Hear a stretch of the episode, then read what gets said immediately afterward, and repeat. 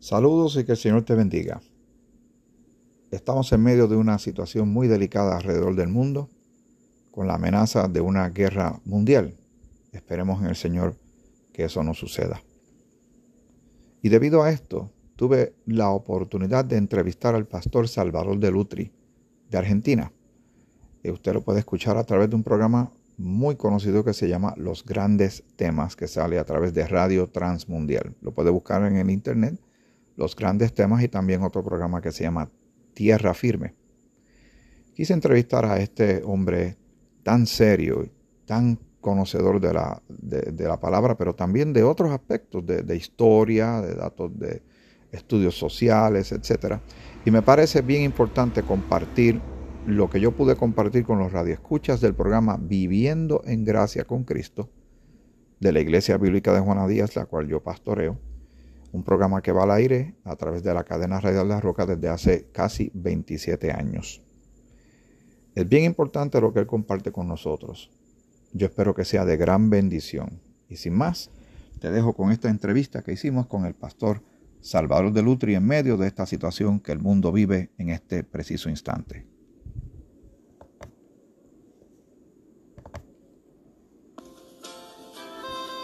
Muy buenos días y que el Señor les bendiga. Bienvenidos a otra edición más del programa Viviendo en Gracia con Cristo, programa de la Iglesia Bíblica de Juana Díaz. Gracias por estar en sintonía con nosotros. Hoy vamos a tener una eh, oportunidad de nuevamente poder conversar con un amigo de, todos nosotros, amigo suyo y mío, que lo escuchamos a través de las ondas radiales del 1060M de la cadena radial La Roca, a través del programa Los Grandes Temas y precisamente hay un gran tema que se está discutiendo desde hace unos, digamos, unos cinco días o tal vez más, porque venía cocinándose algo por ahí que veíamos en las noticias hasta que se hizo realidad, lamentablemente, la incursión, la invasión de, Rusia al país de Ucrania. Los, los eh, protagonistas que usted está escuchando los nombres, y son, son muchos, pero estos son de los principales que están en, la palestra pública. Son el eh, Volodymyr Zelensky, el presidente de Ucrania, Vladimir Putin, que es el presidente de Rusia, Emmanuel Macron, el presidente de Francia, Boris Johnson, primer ministro de Inglaterra, Olaf Scholz, que recién se inaugura como canciller de Alemania y le ha tocado esta situación, Ursula von der Leyen, que es la de las líderes grandes de la Unión Europea, Jens Stoltenberg, que es el presidente actual de la OTAN, y Joe Biden, presidente de los Estados Unidos de Norteamérica. Todas estas personas están jugando un papel protagónico en todo este asunto que tiene, está llamando la atención de millones de personas alrededor del mundo. Las implicaciones al presente, las implicaciones tal vez a corto y largo plazo, pero esto también tiene un trasfondo, ¿verdad? Nada surge así de la nada, no fue algo que eh, sucedió espontáneamente, habría que considerar un contexto histórico de estas regiones y de estos, eh, estas relaciones geopolíticas que usted y yo tal vez aquí en Puerto Rico pues solamente nos llegan algunos pedazos de información y no tenemos todo, ¿verdad? Lo que nos hace falta para tener un verdadero y justo contexto. Y para eso tenemos con nosotros y desde allá les digo, pues, si, tenemos interrupciones en la comunicación, lo vamos a llevar todas las veces que sean necesarias a el pastor Salvador de Lutri. Buenos días, pastor. Buenos días, ¿qué tal? ¿Cómo está usted? Estamos bien. Mundial y... escucho, sí. Muy bien. Sí, sí. Sí, sí. Estamos, yo desde aquí estoy analizando un poco todo el panorama este y haciendo recordar eh, un poco la historia de esto, ¿no? Fíjese que eh, eh, Ucrania ya ha sufrido un genocidio en el siglo XX. Este genocidio lo produjeron los rusos en el año 1900, en la década del 30, del 30 después de la, de la gran caída de este, 1929, hubo un problema de hambre en, Rusia. Y fueron y, tomaron todo lo que Ucrania tenía como producción y se lo llevaron y los dejaron que se murieran de hambre los ucranianos. Eh, Ucrania, es importante señalarlo, es el granero de Europa. Y desde mitad del siglo XIX fue el granero de Europa que exportaba cereales. Lo que quiere decir que es un país muy importante por su producción cerealera. En aquel momento entró Rusia, eh, confiscó todo lo que habían, eh, lo que tenían, y confiscó toda la cosecha y los dejó sin nada. Y lo hacían, eso fue en 1933, eh, Ucrania quedó totalmente desprotegida y hambrienta. La gente hacía colas desde las 2 de la mañana hasta las 7 de la mañana que abrían los comercios para poder comprar algo de alimento. Y había colas hasta de 40.000 personas. Ese es el tiempo de la Gran Depresión entonces. Lo de 1933. Y ellos los mataron de hambre. Literalmente, entre 5 millones y 7 millones de ucranianos lo mataron de hambre los rusos, confiscándole todo lo que ellos producían y llevándoselo. Y esto es una marca. Eh, usted sabe que el país en el que yo vivo, Argentina, es un país eh, muy cosmopolita. Es decir, ha recibido inmigrantes de todas partes. Y hay más o menos 500 mil eh, ucranianos radicados en Argentina y descendientes de ucranianos. Y esos descendientes de ucranianos, yo me he reunido con algunos de ellos, cuentan que sus abuelos o sus bisabuelos vinieron acá a causa del hambre y, y lograron huir. Y algunos de ellos, porque se rebelaron contra Rusia, los mandaron a Siberia y lograron escapar para venir a Argentina. Lo que quiere decir que es un país al que lo han sacudido por todos lados y lo vuelven a sacudir en este momento los rusos, ¿no?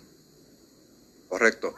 Entonces ya se ve que ha sido eh, una relación de, tensión, eh, están pegaditos uno del otro y ahora pues surge la figura de, de Putin, ¿verdad?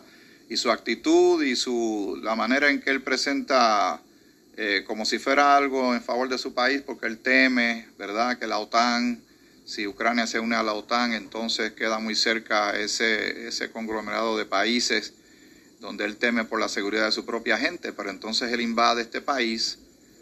Esta mañana surgieron, hay, no sé si en este momento todavía las conversaciones entre representantes de Ucrania y también de Rusia, donde Ucrania tiene claro su, su punto. Ellos quieren el cese de, de actividad bélica, y la salida del ejército ruso de inmediato, pero entonces hay algo que, entra en juego, que lo leí hace poco en uno de, de los periódicos locales, donde el presidente de Ucrania, Zelensky, está pidiendo que, que, se una, que acepten a Ucrania de inmediato a la Unión Europea. Esto no sé si ayuda o abona o no a la, a la discusión, pero es lo que tenemos ante nosotros. Eh, se habla de si, si eh, Putin consideraría la opción nuclear y todas esas eh, ¿verdad? Eh, discusiones que se están llevando a alto nivel. Y no sé, hablaba yo con Lisbeth, que es nuestra eh, directora técnica aquí en la estación, ¿qué está dispuesto a hacer la comunidad mundial si este hombre utilizara esa opción nuclear? ¿Están dispuestos a responder de igual manera? ¿Está todo el mundo entendiendo las consecuencias? Son tiempos interesantes, pastor ciertamente, pero me alegro que traiga ese trasfondo histórico porque mucha gente no sabe la historia detrás de todo esto y, las grandes crisis y tensiones eh, político-económicas que se dan en toda, en toda esa región. Pero ¿qué le parece a grandes rasgos lo que está más o menos sucediendo en este momento, pero obviamente como creyentes que somos, dentro del marco de, la fe cristiana, cómo el cristiano debe ver esto. Eh, eh, vemos a mucha gente ansiosa, vivimos unos tiempos donde las imágenes nos llegan al momento, vemos a la gente cruzando las fronteras, especialmente mujeres, porque están dejando a los hombres de 18 años para arriba en Ucrania para luchar por su país. Eh, vemos a los niños, a los bebés dentro de bunkers, todo imágenes que no queríamos ver eh, dentro de una pandemia esto es un agravante, obviamente, pero quería tener su perspectiva en cuanto a todas estas cosas. Mire, yo creo que eh, nosotros tenemos que mirar esto por lo menos yo como cristiano analizo desde el ángulo espiritual. Y lo primero que me pregunto es quiénes son los protagonistas. Fíjese algo que sucedió el 18 de febrero, es decir, hace 10 días. Se reunió el presidente de Rusia, Putin, con el de Bielorrusia, Lukashenko, y tuvieron un encuentro en el Palacio del Kremlin en Moscú. Estaban haciendo ejercicios militares. Y en ese momento Putin afirmó que en Occidente, y leo textual lo que dijo, están asustados, están asustando al mundo diciendo que vamos a atacar, asediar y destruir a Ucrania. Nunca hemos tenido un plan así. Hmm. Ahora, eso lo dijo el 18 de febrero de este año, hace 10 días. Lo que quiere decir que es un hombre que se maneja con la mentira. Correcto. Estamos frente a un psicópata. El psicópata es aquel que no tiene empatía con el prójimo. Entonces estamos frente a un psicópata. Y el problema no es solamente que está atacando Ucrania, sino que si él se queda con Ucrania, va a intentar seguir con Georgia y con todos los demás países porque lo que está en el fondo es una raíz histórica que aparece en la Biblia. Cuando comienza la humanidad, se habla de un hombre, un conquistador, que se llamaba Nimrod. Es el primer conquistador de la historia. La Biblia dice que era un poderoso conquistador enfrentado a Dios. Y resulta que él, entre otras grandes ciudades, porque él hacía conglomerados de ciudades, dice que el reino de él fue Babel, que nosotros lo conocemos como, como ciudad, Erech, Akkad y Calne, en Sinar, y después edificó Nínive, Rehobot, Cala y Resén. Quiere decir que era un hombre que buscaba globalizar ese, todo el mundo conocido y que estaba a su alcance, para gobernar sobre ellos. Esto habla del espíritu conquistador que hay en el hombre. Y en esto que está sucediendo con Ucrania, lo que se ve es que ese espíritu conquistador, globalizador en el peor de los sentidos, en el sentido imperialista, en el sentido de eh, gobernar todo el mundo, se desarrolla en Putin y en toda su gente.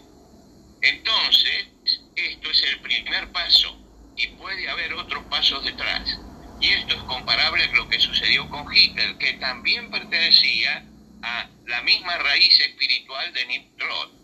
Es decir, los que quieren mandar a todos los hombres y nuclearlos y globalizarlos debajo de su poder autoritario. Esto lo hacía Nimrod en el principio. Esto lo hizo Egipto. Esto lo hizo Babilonia.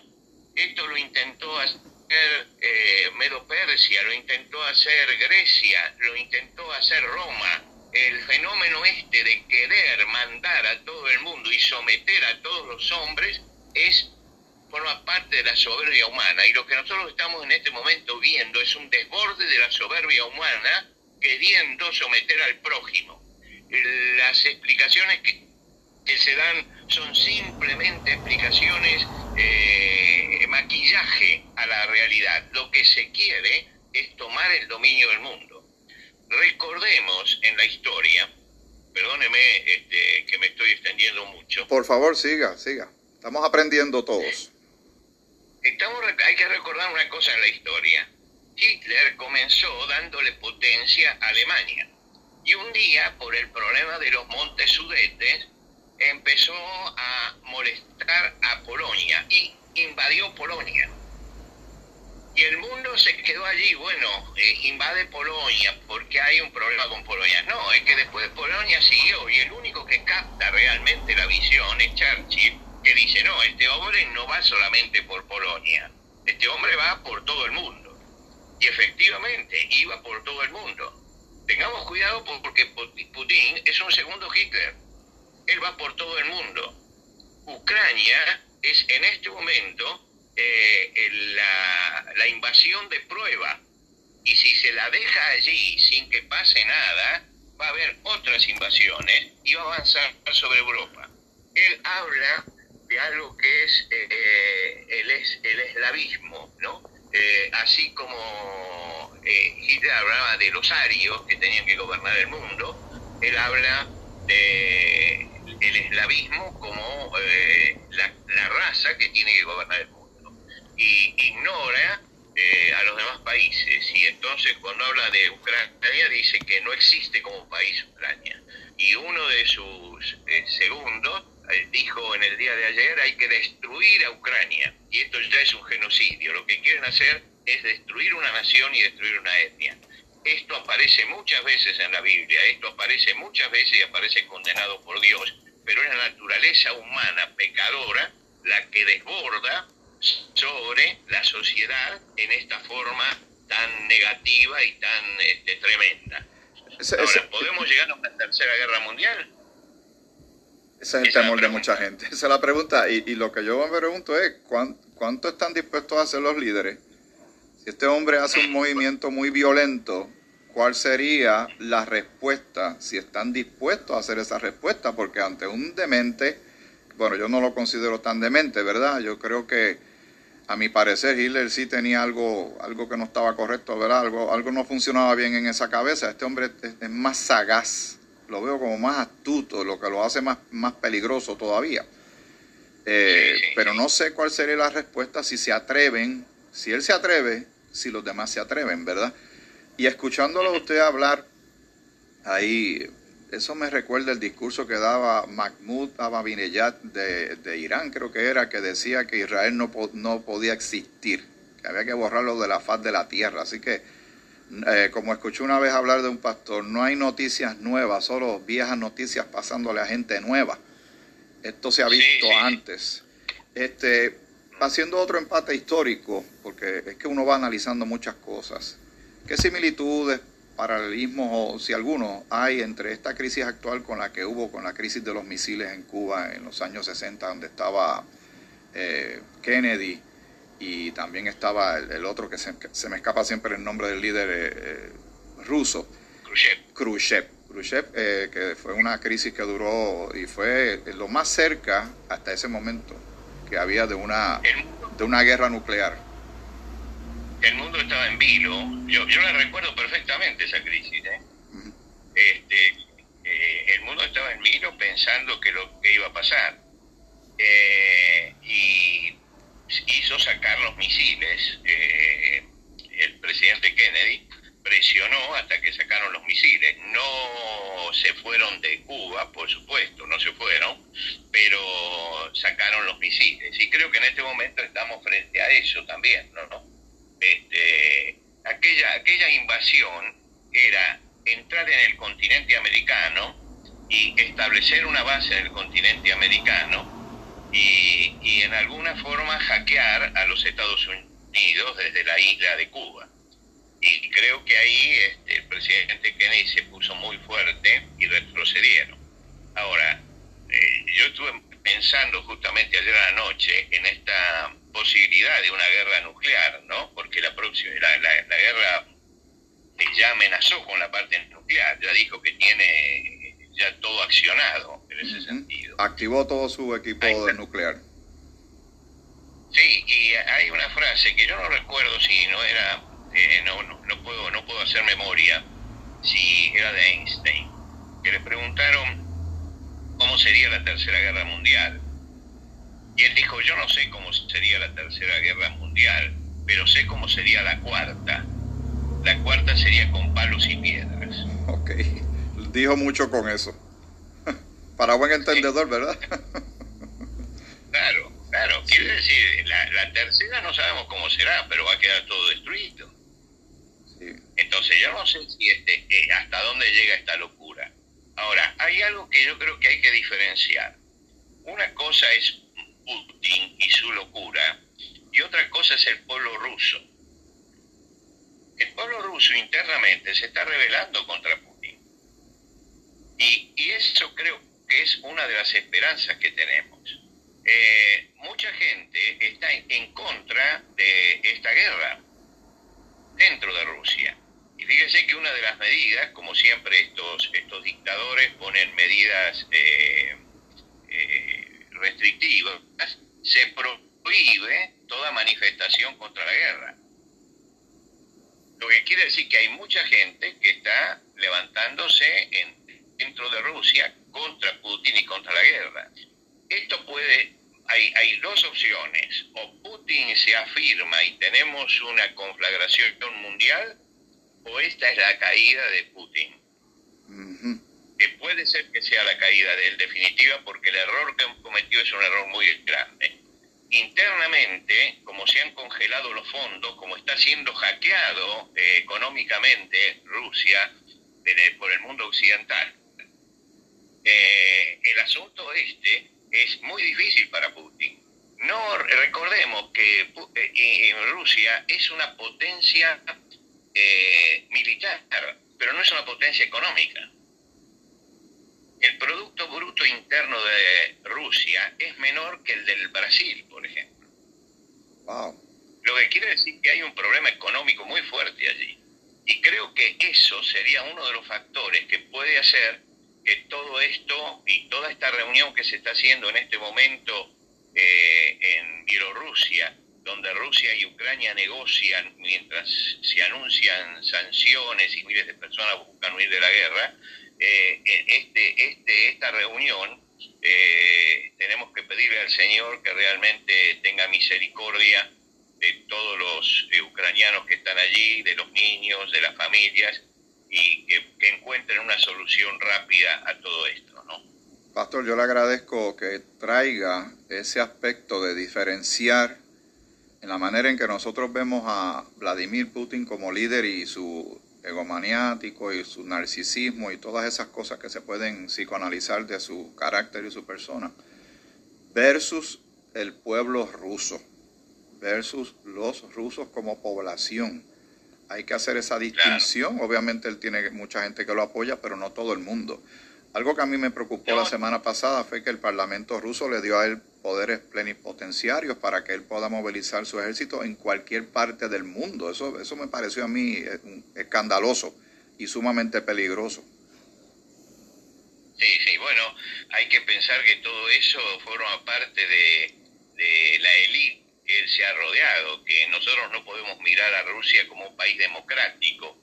Este, entonces, ¿quiénes son los que lo concedieron? Y su eh, lacayos que están en, en, ese sirviéndolo a él, ¿no? Sí. Eh, no, en los países democráticos es distinto, porque se escucha la oposición. En Rusia no hay oposición, está totalmente acallada la oposición.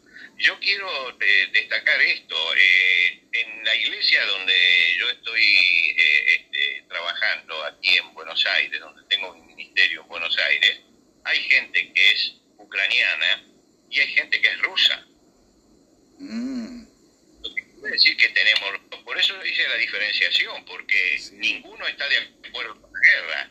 Lo que pasa que es el comunismo, y tal vez tendríamos que decir que son los comunistas los que están a favor de la guerra, los que están apoyando todo esto. Aunque eh, aún la izquierda eh, está condenando esta invasión. El presidente de Chile un hombre de izquierda acaba de severamente condenar esta invasión. Eh, lo que, y eso, eso indica que realmente está perdiendo el apoyo del mundo, ¿no?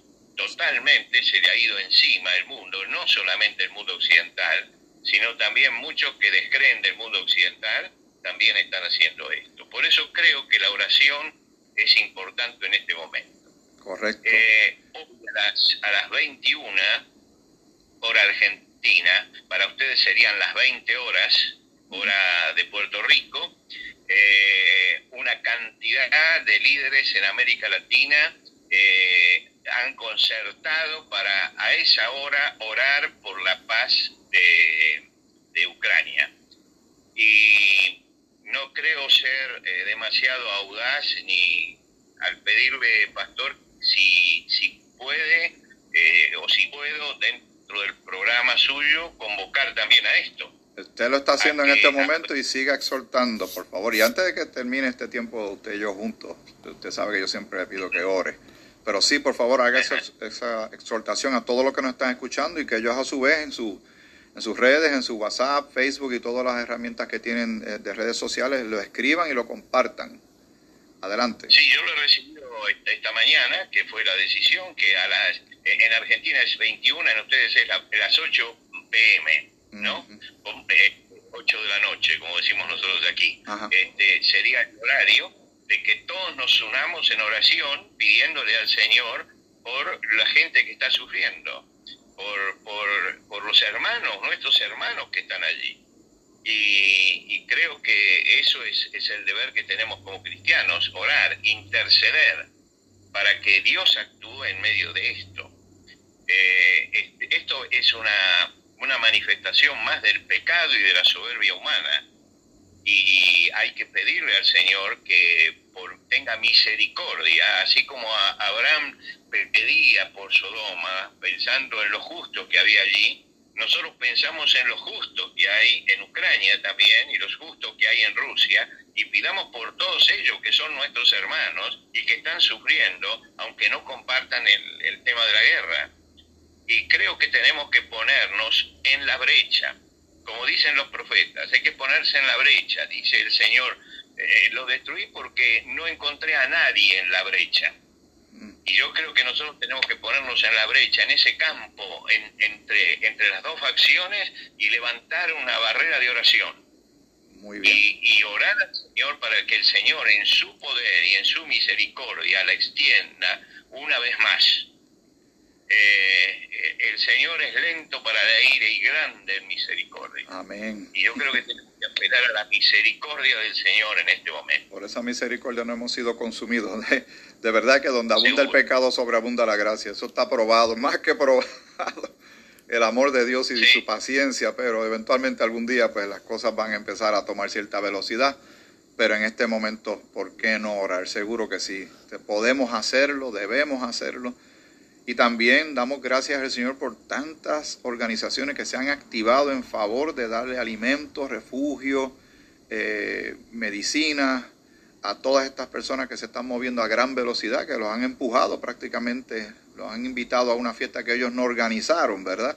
Eh, los están forzando, le cambiaron toda su perspectiva, sus paradigmas han sido cambiados de una manera muy fuerte con las repercusiones que pueden tener estos eventos bélicos en las familias y, en los que participan, ¿verdad? Los mismos soldados y ahora una persona que era un panadero de momento tiene un rifle en las manos, ¿verdad? Sin tener un, entrenamiento militar. Esto es complicado, pero las cosas son, son como son y, tenemos que aceptar que están, esta es la situación que tenemos en este instante. Pastor, ya tenemos que ir concluyendo y siempre agradecido y, tal vez más adelante, dependiendo cómo se vayan desarrollando los acontecimientos, lo voy a volver a llamar para ver el contexto de ese, de ese momento, ¿verdad? la foto de ese instante. Y antes de concluir, me gustaría entonces que, ¿verdad? Aunque no, no es todavía la hora oficial de la convocatoria, pero ¿por qué? Si podemos orar sin cesar, ¿verdad?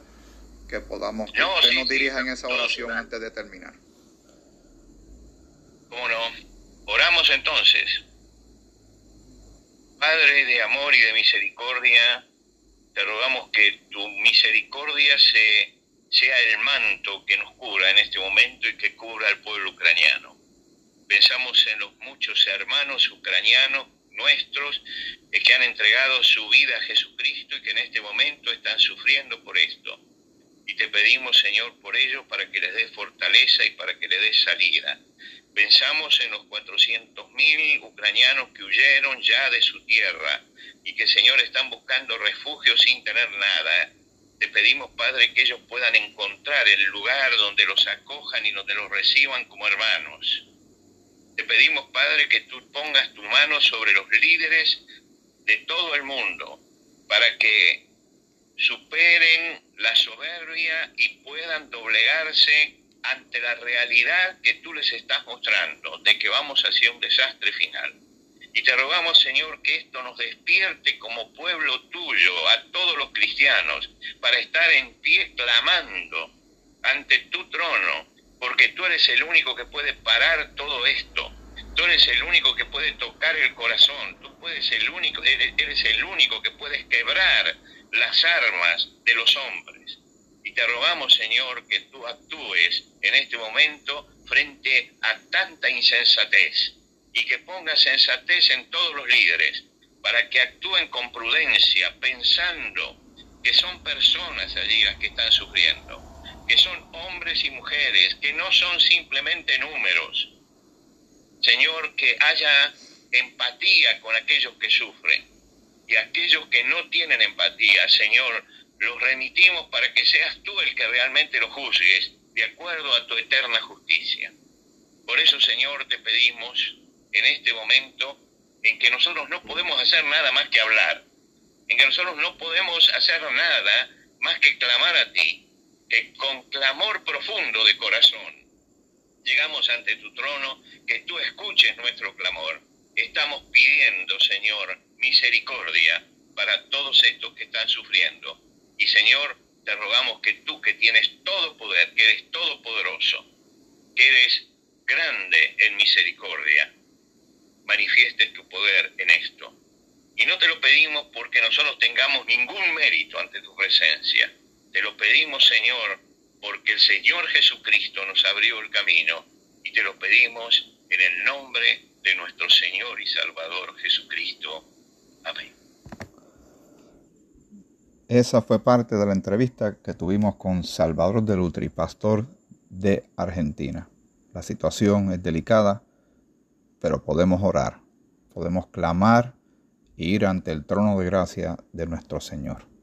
Hasta aquí este episodio especial de Grace 21, Gracia para el siglo XXI. Que el Señor te bendiga, te bendiga mucho.